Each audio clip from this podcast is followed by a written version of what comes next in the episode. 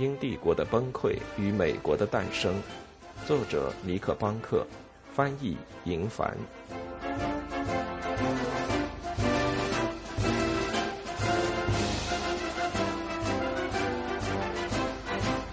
第三章：破产年代。每一天都会传来有人自杀的消息。一位弗吉尼亚烟草商人从英格兰写给家里的信。一七七二年夏天，不知是巧合还是命运的安排，金融崩溃开始的那天，正是葛斯比号被毁的那天。六月十日早上，当葛斯比号被大火渐渐吞噬的时候，伦敦一家合伙银行下的多家分行没能开门营业。这家银行叫做尼尔、詹姆斯、福迪斯和唐。而他的破产成了无人不晓的丑闻。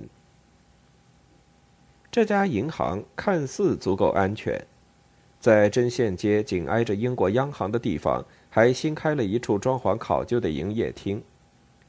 但是几周以来，知道内情的那些人一直在心里嘀咕着他的困境。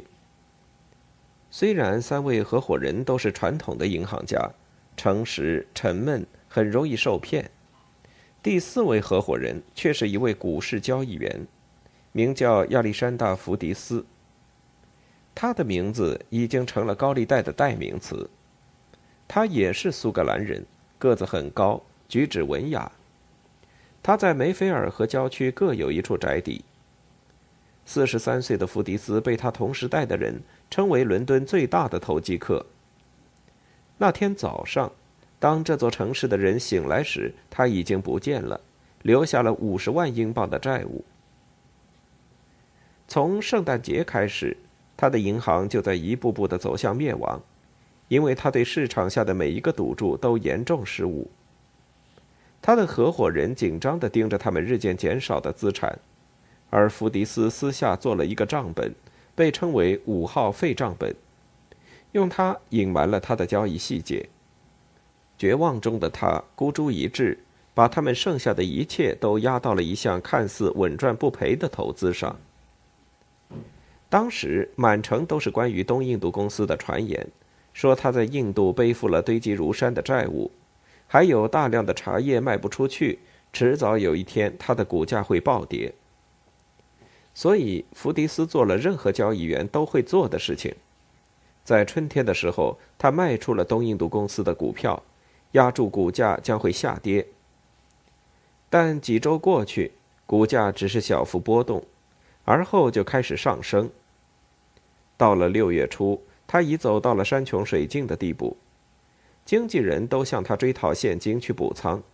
福迪斯四处奔走，徒劳地寻找救兵。直到九号的傍晚，他知道一切都完了。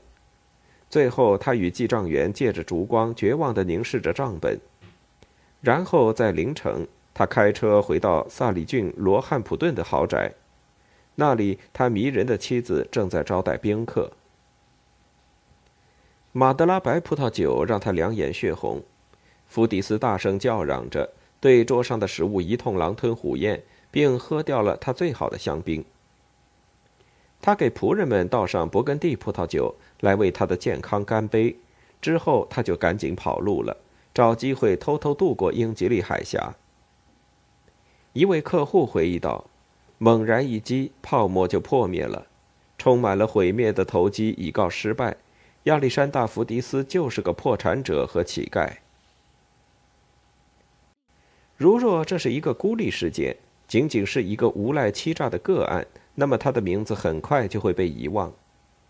但是当福迪斯银行倒下的时候，跟他一起倒下的还有首都的十家银行，外加苏格兰的九家银行。福迪斯消失之后的十二天，破产的狂潮几乎席卷了伦敦的所有银行。几个月后，危机蔓延到荷兰，然后到达了大洋彼岸的美国。罗德岛的布朗家族最后只剩下一堆废纸一样的借据，这些借据都来自阿姆斯特丹。最危险的是，这场危机还差点打垮了东印度公司。撇开这场危机带来的动荡和苦难，人们热衷于谈论福迪斯事件，因为它似乎很好的反映了他们所生活的那个年代。福迪斯出事后不久，塞缪尔·富特以他的原型创作了一部喜剧《破产者》。这是一个破产的年代，作者说，像福迪斯一样的人展露出他们最丑恶的嘴脸：自私、堕落，一心想着往上爬。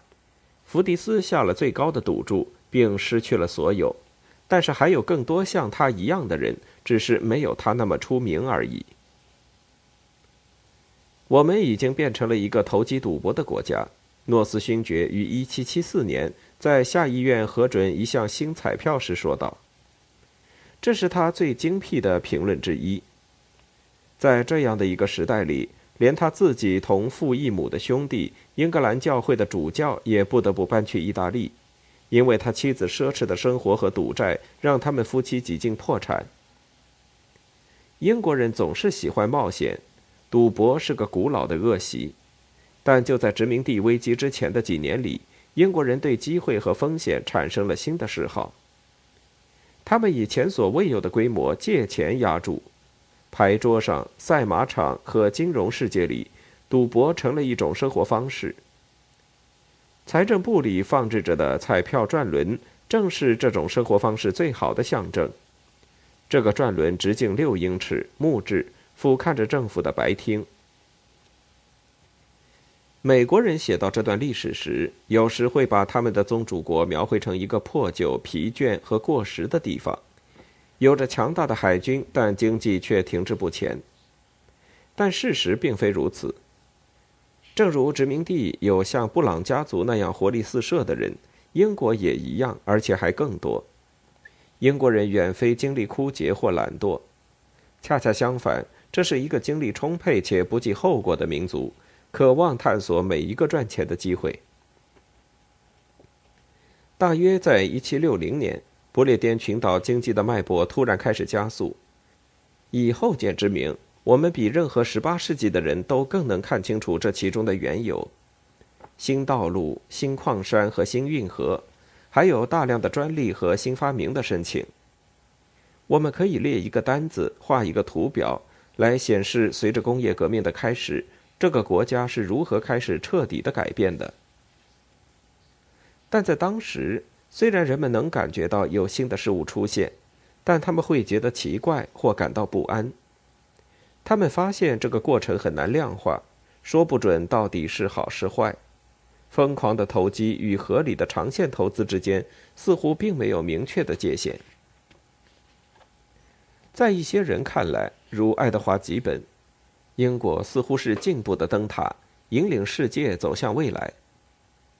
有伯明翰出产的坛坛罐罐，还有铜底船只，这个王国有许多值得骄傲的地方。它有珍妮纺纱机，有运河，还有能够打造优质机器的工程师。它有詹姆斯·瓦特和他的蒸汽机，有约西亚·韦奇伍德和他远销俄罗斯的陶瓷。有爱好天文学、各种工具和每一项新技术的国王，让他的国土更加富饶。但从另一个角度来看，这个国家似乎正面临着衰退的危险。沉迷于奢侈、赌博和借债，英国就像是一个顽固而贪婪的人。根据詹姆斯·鲍斯威尔的说法，1772年的金融崩溃源于人性的弱点。他说。经济危机起源于富足，起源于轻率，起源于想要一夜暴富的欲望。这种长篇大论往往出现在这种年代。鲍斯威尔这样的作家喜欢批判奢侈，正如他们自己喜欢花钱一样。不过，他的经济观点是被普遍接受的，尤其是在美国。英国的投机习惯在其与殖民地的分裂中也起到了作用。首先是态度和看法问题。独立战争前的几年是一个逐渐疏远的过程，即使是喜欢宗主国的美国人，也开始对他的运作方式失去耐心。银行业危机爆发后，消息只用了六周就传到弗吉尼亚州，那里的烟草种植户都要依靠伦敦和格拉斯哥的贷款。在接下来将近一年的时间里，信贷流动枯竭。虽然信贷枯竭对他们业务的影响只是暂时的，但它加深了他们对帝国的愤怒。从英格兰回来的美国游客给殖民地带回了更多有关浮华和违约的故事。弗吉尼亚公报对亚历山大·福迪斯做了长篇报道，读者们得出他们自己的结论。他们认为英国已成明日黄花，是衰败和不可靠的。在这里，我们可以看到新老世界之间的文化分歧，就像皇家海军与罗德岛之间的分歧那样深刻。其次，银行破产及其后果让英国的政治体系无力应付。自打成为第一个工业化的国家以来，英国的情况变得更加不稳定，也更加难以预测。无论是银行挤兑，还是上涨的面包价格，每年都有一些新的问题出现，困扰着国王和他的内阁。所见之处，到处都是变化的迹象，但此时的经济理论尚处于起步阶段，他们无法找出一个模式来。或解释一件事与另一件事的联系。当他们遭遇危机，如银行破产，他们唯一能做的就是拼凑出一个解决方案，对其将产生的副作用只有最模糊的概念。在大西洋的另一端，他们的政策带来了意想不到的灾难性后果。所有这一切背后的基本事实是，一个全新的城市化和工业化的英国正在形成。它比旧英国更加让人难以理解，也更不稳定。正当英国政府试图控制自己复杂难懂的国家时，诺斯勋爵和他的朋友们让美国溜走了。